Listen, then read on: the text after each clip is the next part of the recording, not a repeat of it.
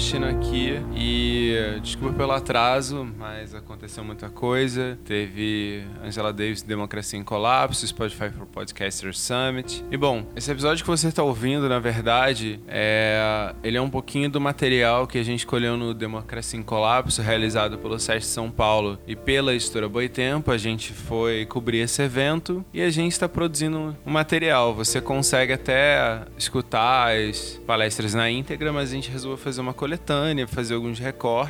E para isso, John vai estar tá comentando, é, dando algumas introduções, algumas explicações a respeito do que está sendo falado. É, nesse primeiro episódio, a gente vai estar tá focando em economia e da questão do judiciário. E ficou bem bacana. A gente fez uma edição mais caprichada demos uma, tentamos dar uma limpeza pro áudio ficar mais tranquilo de escutar e espero que vocês gostem. Se vocês gostarem, vocês podem comentar aqui no site ou nas nossas redes, Instagram, Twitter, Facebook e aproveita e segue a gente lá. Se você quer ver a gente continuar crescendo, é, pagando as nossas contas, é, você pode pensar em ser o nosso parça. Você pode ajudar a gente tanto pelo Padrim, que é o padrim.com.br barra lá do Black, e também pelo Patreon, patreon.com barra lá do Black. Além disso, se você quiser conversar com a gente, você pode entrar pelo grupinho do Telegram e lá tem rola algumas conversas da hora, a gente interage lá você fica mais próximo da gente e de outras pessoas que escutam lá do Black também. Bom, gente,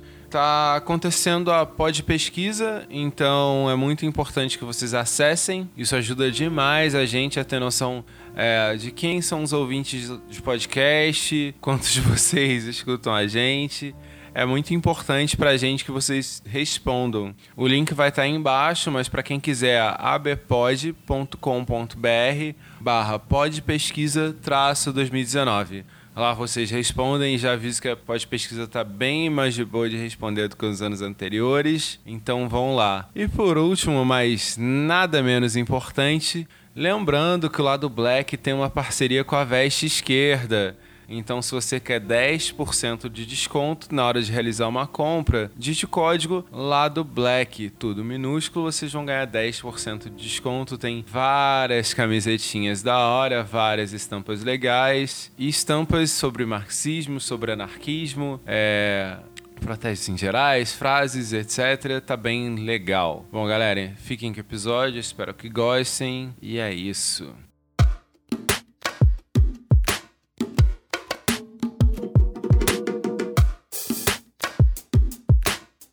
Lado, lado, lado black.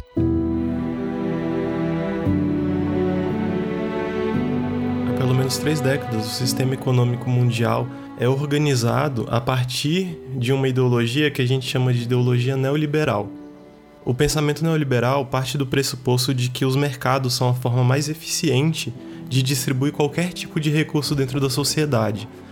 Por isso, eles repensam o papel do Estado, propondo que o Estado deve se limitar unicamente a garantir que as estruturas de mercado continuem existindo e a criar as condições para que novos mercados possam surgir e florescer.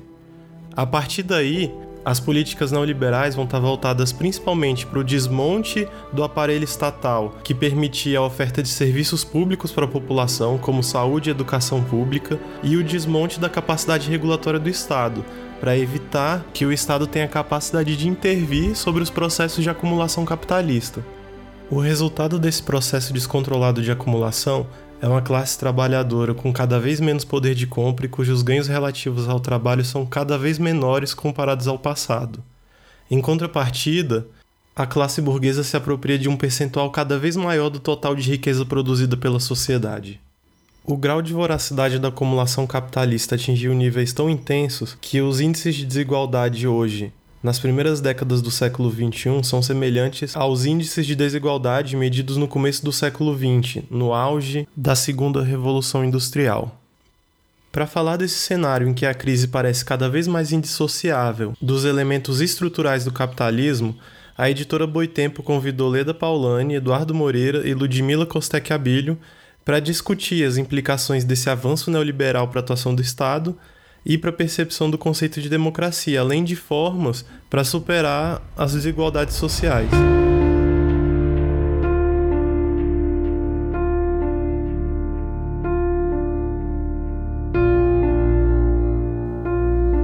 da economista Leda Paulani se inicia com uma retomada do pensamento de Marx, que já no início do século XIX apontava que a acumulação de capital baseada na alienação do trabalho e na exploração da mais-valia dos trabalhadores geraria miséria na mesma medida em que permitiria a acumulação dessas riquezas. Mas, ao mesmo tempo, ele também produz muita miséria. O tanto de riqueza que ele produz é o tanto de miséria que ele produz também. É, ao longo dos anos 50, 60, essa, essa previsão do Marx foi desmentida. Muitos diziam que uh, o Marx tinha errado cabalmente nessa previsão. Né? Por quê? Porque esses anos foram assim, o, o, o ápice do período que a gente costuma chamar dos 30 anos gloriosos do capitalismo. Né? Esse período é o período que vem do imediato pós-segunda guerra até meados dos anos 70, até os anos iniciais dos anos 70, onde esse arranjo né, de, de vida do capitalismo, vamos dizer assim, acaba tendo problemas e ele é desmontado né, ao longo de algumas, de algumas décadas. É, nesse período, o que, que a gente tinha justamente? A gente tinha, por exemplo, os Estados Nacionais, o poder público, como bem colocou o Eduardo, com maior grau de autonomia. Né? Para fazer o quê? Para fazer políticas públicas, assim, mais graus de liberdade para fazer políticas públicas. Né? A internacionalização das economias capitalistas se dava por meio de relações determinadas entre sistemas nacionais mais ou menos fechados. Né? Depois é que veio a história da globalização. Né? É, além disso, o Estado tinha quase que como um dever né, procurar promover o, pleno emprego, não, não permitir que o desemprego fosse muito elevado, porque isso é, trazia é, desemprego, aumentava a desigualdade, etc. Então você teve uma série de fatores aí, que historicamente, historicamente também se explica, mas não dá para contar a história aqui, né? É, mas se formou esse arranjo e nesse período, de fato, parecia que o Marx estava errado, né? Porque os trabalhadores tinham aumento de salário real, eles foram conquistando direitos cada vez cada vez maiores, criou o Estado do Bem-Estar Social, lá no centro do, do, mundo capitalista desenvolvido, na periferia também se começou a criar, como aqui no Brasil, né? Só que isso, enfim, foi-se, né? Esse, esse arranjo, ele começou a ter problemas e de lá para cá nós vivemos o que é chamado de neoliberalismo, né? O que é o neoliberalismo? É o contrário do que foi esse período. Né? Ou seja, é um período onde os estados nacionais têm que se abrir, na chamada globalização, mas eles têm que se abrir não só comercialmente, mas fundamentalmente do ponto de vista financeiro. Né? Os, os estados nacionais perdem graus de autonomia para fazer uh, uh, políticas públicas né? e há um aumento da desigualdade no mundo todo. No mundo todo há um aumento de desigualdade é, no período pós-Segunda Guerra Mundial, o diagnóstico de Marx pareceu refutado pela própria realidade.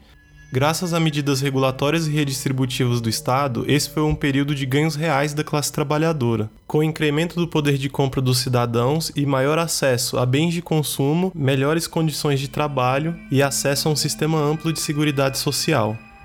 Porém, a partir do final dos anos 70 e começo dos anos 80, a gente tem a ascensão de governos de viés neoliberal, principalmente nos Estados Unidos, com o governo de Ronald Reagan, e na Inglaterra, com a primeira-ministra Margaret Thatcher. Esses governos se dedicaram ao desmonte do aparelho estatal de seguridade social, além da precarização das relações de trabalho e enfraquecimento dos sindicatos. Como consequência, os rendimentos do trabalho estagnaram e, mesmo nas economias centrais do capitalismo, o nível de vida dos trabalhadores se reduziu de forma nunca antes vista. Por outro lado, os lucros das grandes corporações e dos bancos crescem como nunca enquanto os trabalhadores convivem com a realidade de regimes de trabalho cada vez mais precarizados, com menos direitos e com menos segurança, menos capacidade de planejamento.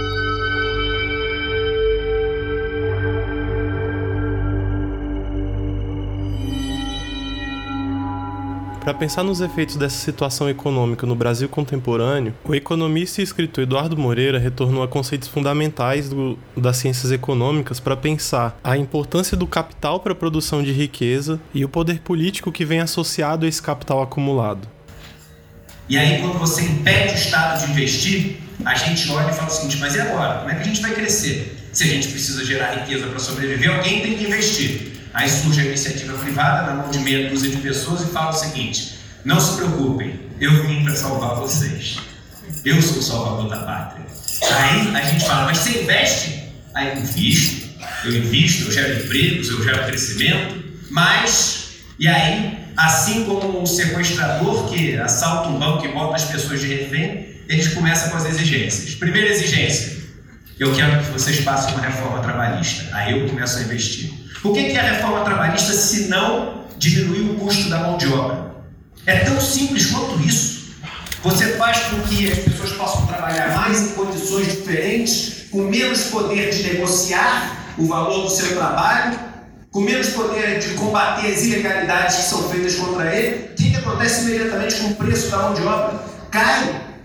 E para eles o preço da mão de obra é simplesmente mais uma das linhas da planilha de Excel, como tem aluguel, como tem o preço da luz, como tem o preço do algodão se ele faz uma camiseta. Não existe uma pessoa, um nome atrás daquele número. Há muito tempo nós deixamos de dar nomes aos bois. Eu, quando era pequeno, na, meu avô tinha uma fazenda e falava: nunca deu nome ao boi, senão você não consegue matar. A gente parou de dar nome aos bois e hoje a gente mata, sem preocupação. Somos todos números de uma planilha de Excel, sujeitos a cortes, emendas e contas de chegada. E aí a gente passa a reforma trabalhista e fala, solta o refém, por favor. Ele fala, não. Só solto quando você passar uma reforma da Previdência. E aí a gente passa a reforma da Previdência. E ele não vai investir, porque ele só vai fazer quando a gente passar a reforma tributária. E a gente vai fazer a reforma tributária. E ele não vai passar só quando a gente fizer uma reforma administrativa e diminuir o tamanho do Estado. E quando tiver feito tudo isso, ele não vai investir. E vai falar o seguinte: na verdade, o que precisa é o Estado voltar a investir para induzir. E aí vai cair a emenda Constitucional 95. Mas quando ela cair, todos os mecanismos foram feitos para não cair nada da riqueza que for gerada na mão do trabalhador, na mão daquelas pessoas que geram a riqueza. E vão cair só na mão dessas pessoas que concentram já todo o capital do Brasil no país. Como lembrou Eduardo, para que novas riquezas sejam produzidas é preciso que sejam feitos investimentos é sempre preciso gastar algum tipo de riqueza para que novas riquezas sejam produzidas. Você precisa gastar sementes para poder plantar alguma coisa. Você precisa gastar matérias-primas para construir uma máquina. Então, para toda forma de produção de riqueza. E, e quando se fala de produção de riqueza, a gente precisa lembrar que a gente está falando de produção da nossa vida material, de produção de todos os recursos e de todos os sistemas e de todas as estruturas que são necessárias para a reprodução da vida social. Para alimentação, para moradia, para o acesso à educação, para a geração de empregos e por aí vai. Para que todos esses recursos sejam disponibilizados para a sociedade, é preciso fazer investimentos e se o capital, se os recursos necessários para esses investimentos estão nas mãos de agentes privados, estão na, nas mãos de proprietários privados, são esses proprietários privados que vão ter poder de decidir sobre a reprodução material da vida da sociedade como um todo. No Brasil, esses recursos que são tão necessários para uma expansão da base material de produção da economia brasileira, eles só podem vir de dois lugares: ou do capital acumulado nas mãos dessa classe burguesa, que são os banqueiros, empresários, grandes fazendeiros, ou do Estado, que também concentra grande quantidade de capital. Dessa forma, o que se vê hoje no cenário de expansão da ideologia neoliberal no Brasil é um alinhamento das elites no sentido de reduzir a capacidade do Estado de promover esses investimentos. E como eles fazem isso?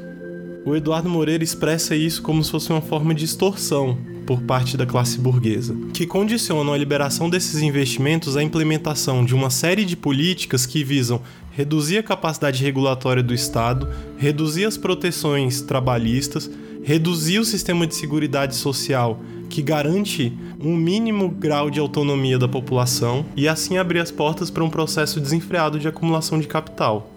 A ideia é que, livres das regulações do Estado, livres das leis trabalhistas, livres de qualquer compromisso com a classe trabalhadora, os donos do capital vão poder explorar ao máximo as forças produtivas da classe trabalhadora e elevar seus lucros ao máximo também. E a grande pegadinha da história é que, como sugere Eduardo Moreira e sugere também a nossa história pregressa, no momento em que todas essas barreiras à acumulação destrutiva do capital tiverem sido derrubadas, a classe burguesa vai poder argumentar que ela não é capaz de realizar esses investimentos e vai dizer que é uma responsabilidade do Estado fazer esses investimentos, mas só no momento em que não houver mais obstáculo nenhum para que a classe burguesa possa se beneficiar dos resultados desse investimento sem ter que dividir com o grosso da população brasileira.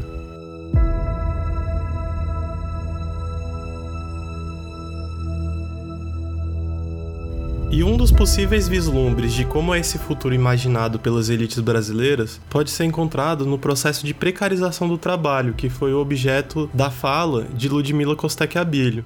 A pesquisadora iniciou sua palestra propondo inicialmente que a precarização do trabalho é uma consequência da própria concentração de capital. A exploração do trabalho, né, pensando na organização do trabalho como uma nova forma de organização, gerenciamento e controle do trabalho. Né? É, e esse caminho entre finanças e capital, ele é muito, entre finanças e trabalho, ele é muito difícil, né? como o Marx diz para a gente, é, o capital contador de juros, né, que é uma forma de nomear o capital financeiro, é o ápice do fetichismo, né, que parece que dinheiro gera dinheiro. Né? E a gente fazer o caminho, bom, como é que isso passou pelo trabalho, voltou lá para virar dinheiro de novo, é uma complicação, parece que são duas esferas completamente separadas. Né? Mas, na verdade, todo esse processo de financiarização pelo qual o mundo está passando, né, é, talvez gerou toda essa barbaridade no mundo do trabalho, todas essas formas de, de desregulação, né, essas coisas estão totalmente implicadas. Quer dizer, gente tem que sempre espremer mais trabalho para atender uma demanda da valorização que nunca vai se completar, na verdade. Então, a gente tem que pensar sempre nesse movimento. É, e a organização do trabalho, ela não começa com, com a empresa Uber e nem termina nela, né? Na verdade, ela é uma tendência que vai se organizando com as políticas neoliberais de desregulação do trabalho e de, de inovação tecnológica de liberalização de fluxos de investimento, finanças, etc., né?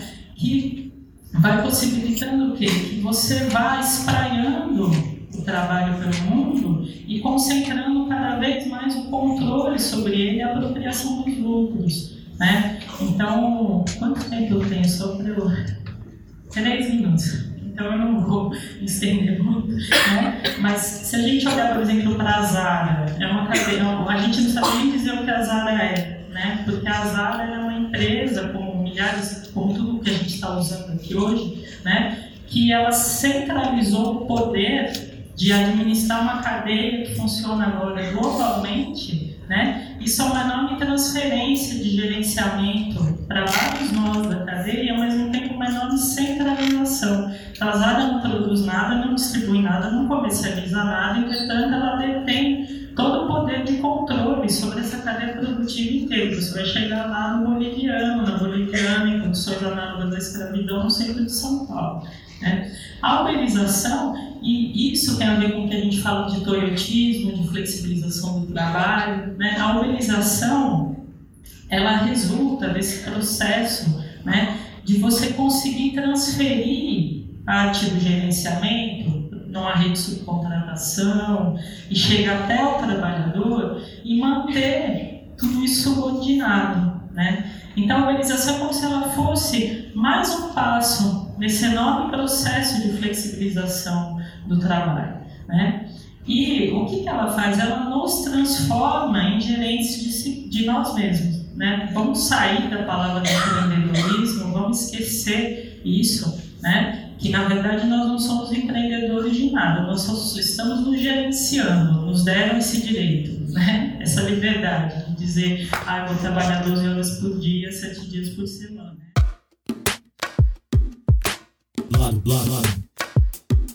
Black.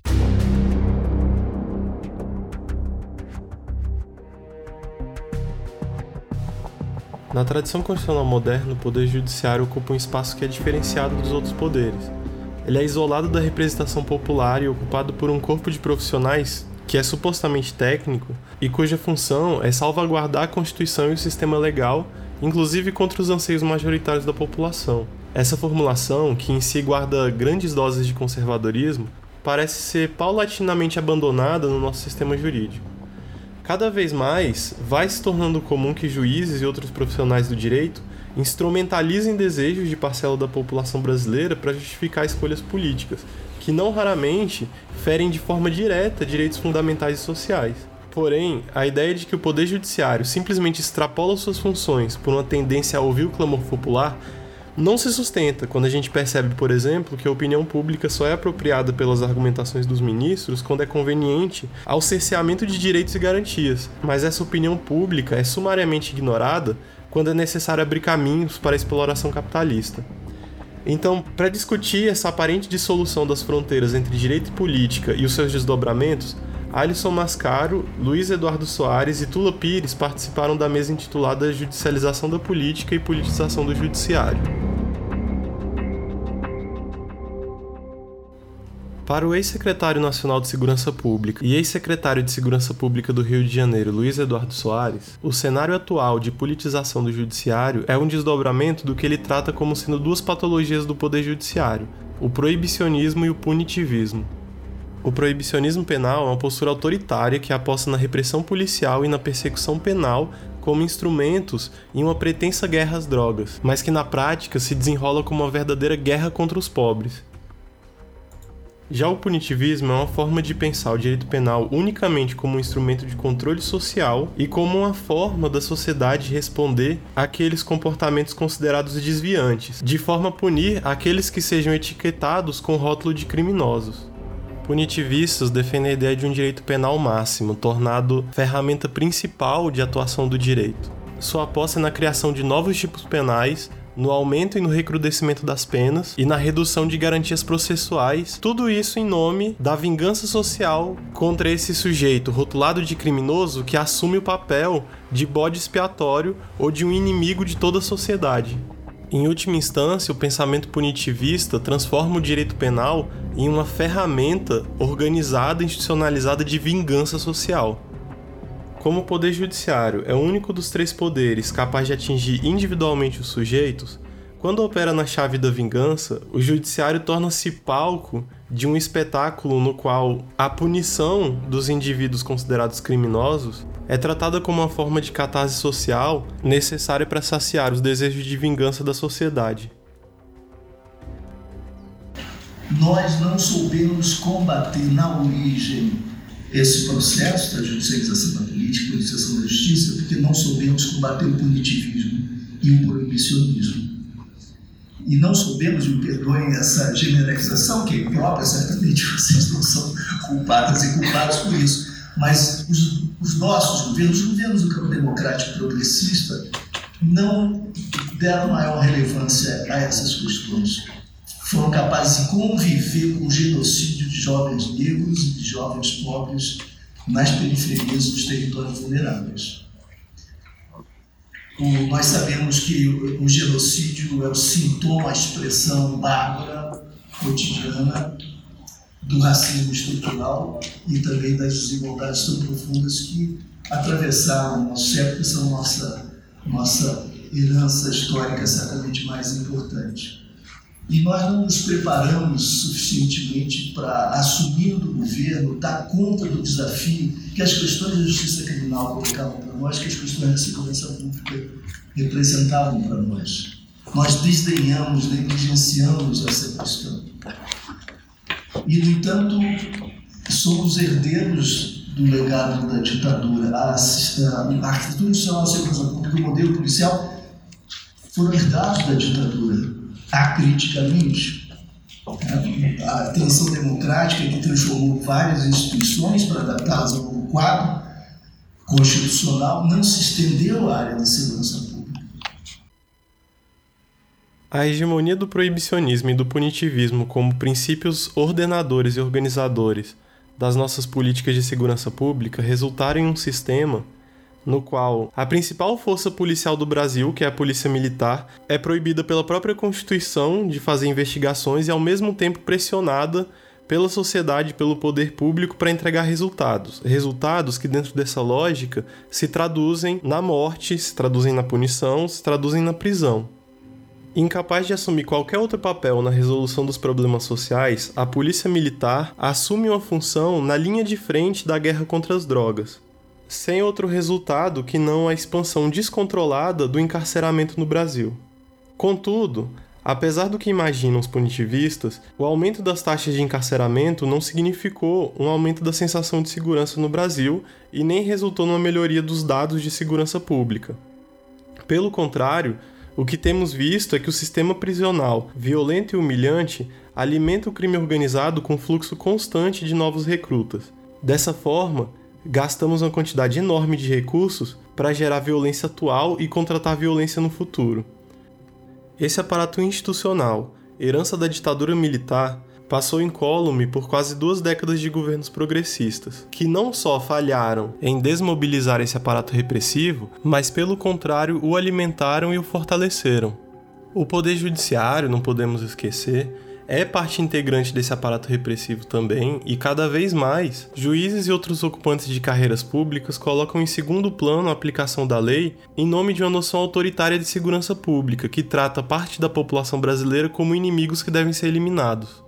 Essa cultura punitivista instrumentaliza o judiciário, que passa a funcionar em uma lógica utilitarista, na qual os fins justificam os meios e tudo é válido para atingir certos objetivos, inclusive a transgressão do próprio direito.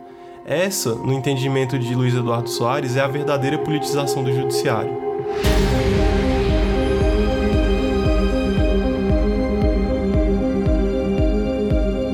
Propondo uma leitura um pouco mais radical do tema, professor Alisson Mascaro sugere que o problema do poder judiciário não está simplesmente em uma leitura incorreta das teorias do direito, nem é resultado apenas de uma conjuntura histórica brasileira. Ele vai além ao afirmar que as esquerdas, ou o campo socialista, ou mesmo campos progressistas não podem encontrar no poder judiciário, ou nesse poder judiciário, da forma como ele é estruturado, qualquer esperança de um combate contra as injustiças que são resultado do próprio sistema capitalista. Isso porque o direito como conhecemos, assim como o próprio Estado, são formas específicas do capitalismo. Isso significa que o sistema de normas, doutrinas e instituições foi montado de forma a proteger a propriedade da classe capitalista e permitir a continuidade da exploração do trabalho. Ao mesmo tempo, esse sistema reprime a classe trabalhadora e a mantém sob controle, especialmente por meio do sistema penal. Dessa forma, na visão de Alisson Mascaro, não é possível, dentro de um sistema capitalista, dentro de uma estrutura econômica capitalista, um sistema jurídico que seja capaz de produzir outra coisa que não injustiça, já que a sua função primordial é nada menos que a proteção de um sistema de produção generalizada da miséria e da injustiça. O judiciário é a forma específica da exploração e das dominações do capitalismo. O judiciário não pode ser outro que não seja este. este. Ele pode ser um pouco distinto, ele pode ser modulado com variáveis. No entanto, ele é exatamente o que tem que ser. Ele é para a exploração, ele é para a dominação. Constituído para possibilitar a exploração capitalista, o direito burguês não pode, portanto, ser usado para a emancipação efetiva dos trabalhadores, Daí a vida curta de todas as tentativas de reforma estrutural do capitalismo por meios institucionais. A crítica de Alisson Mascaro, portanto, se volta tanto contra os representantes desse poder judiciário, conservador, burguês, defensor dos interesses capitalistas, quanto contra uma esquerda institucionalista que se fia única e exclusivamente no direito e nas instituições do Estado para promover suas políticas de emancipação social. Para o professor, mudanças estruturais duradouras só são possíveis quando as esquerdas abandonam as esperanças nas ferramentas do direito, como leis, tribunais e constituições, e decidem tomar medidas efetivas capazes de empoderar o povo, ao invés de concentrar mais poderes no Estado e nos seus órgãos judiciários. Só é possível falar um dia de prisões com algum grau de razoabilidade quando efetivamente a ordem do modo de produção das sociedades não for uma ordem de um modo de produção capitalista. Enquanto for capitalista e a maioria for explorada, todo o sistema do Estado, todo o sistema da justiça é um sistema de injustiça, de exploração e de dominação.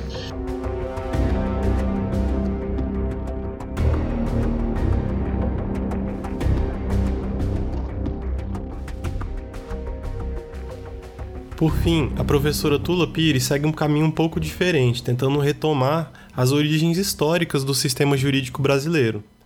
Enquanto a maioria das pesquisas sobre Estado e Justiça tomam como marco temporal a promulgação da Constituição Brasileira de 1988, Tula Pires recua no tempo e busca na formação dos primeiros cursos jurídicos no Brasil a origem da vocação conservadora do nosso poder judiciário.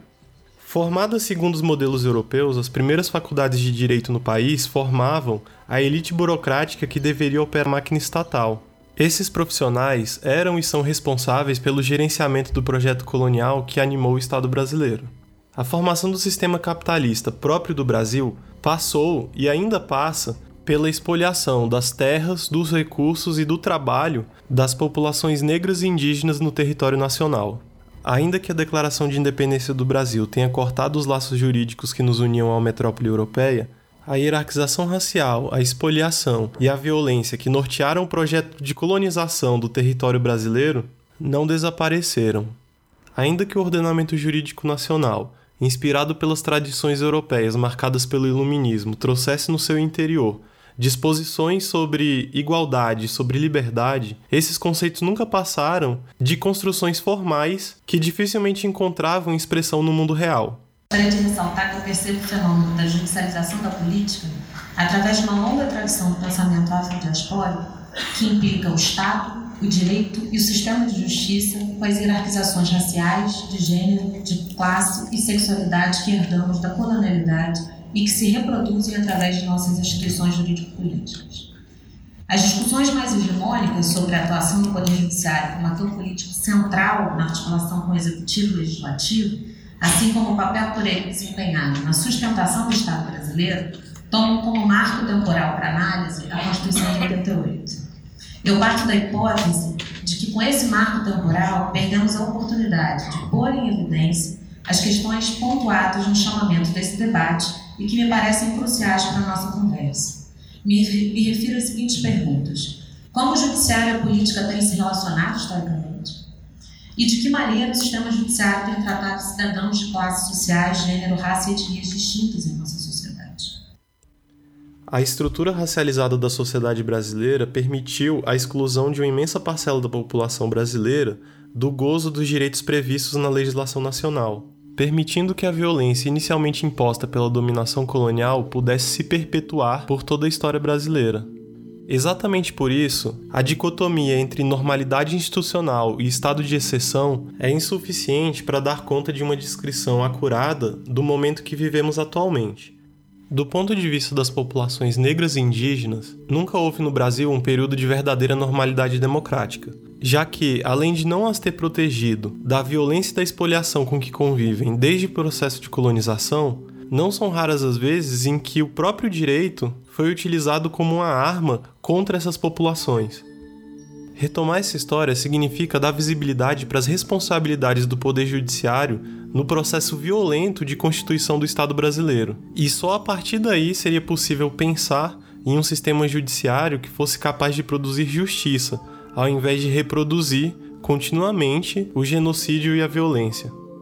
Com Lélia Gonzalez, aprendemos que a formação histórico-cultural brasileira produziu uma neurose que tem no racismo seu sintoma por excelência. Não por acaso, nas palavras de Lélia, aspas, a afirmação de que todos são iguais perante a lei assume um caráter nitidamente formalista em nossas sociedades. Fecha aspas. O racismo por denegação, que caracteriza as dinâmicas das relações raciais no Brasil, explicita processos de desumanização que se perpetuam através da convivência entre institutos de igualdade jurídico-formal positivada e práticas institucionais nocivas. A desumanização do índio e do negro, respaldada normativamente, tanto na colonização agora, gera uma normalização do extermínio e dos processos de morte em vida que marcam desproporcionalmente a maioria da população brasileira. O processo de construção e manutenção do colonialismo jurídico está ligado ao funcionamento das faculdades de direito no país e da cultura jurídica nacional.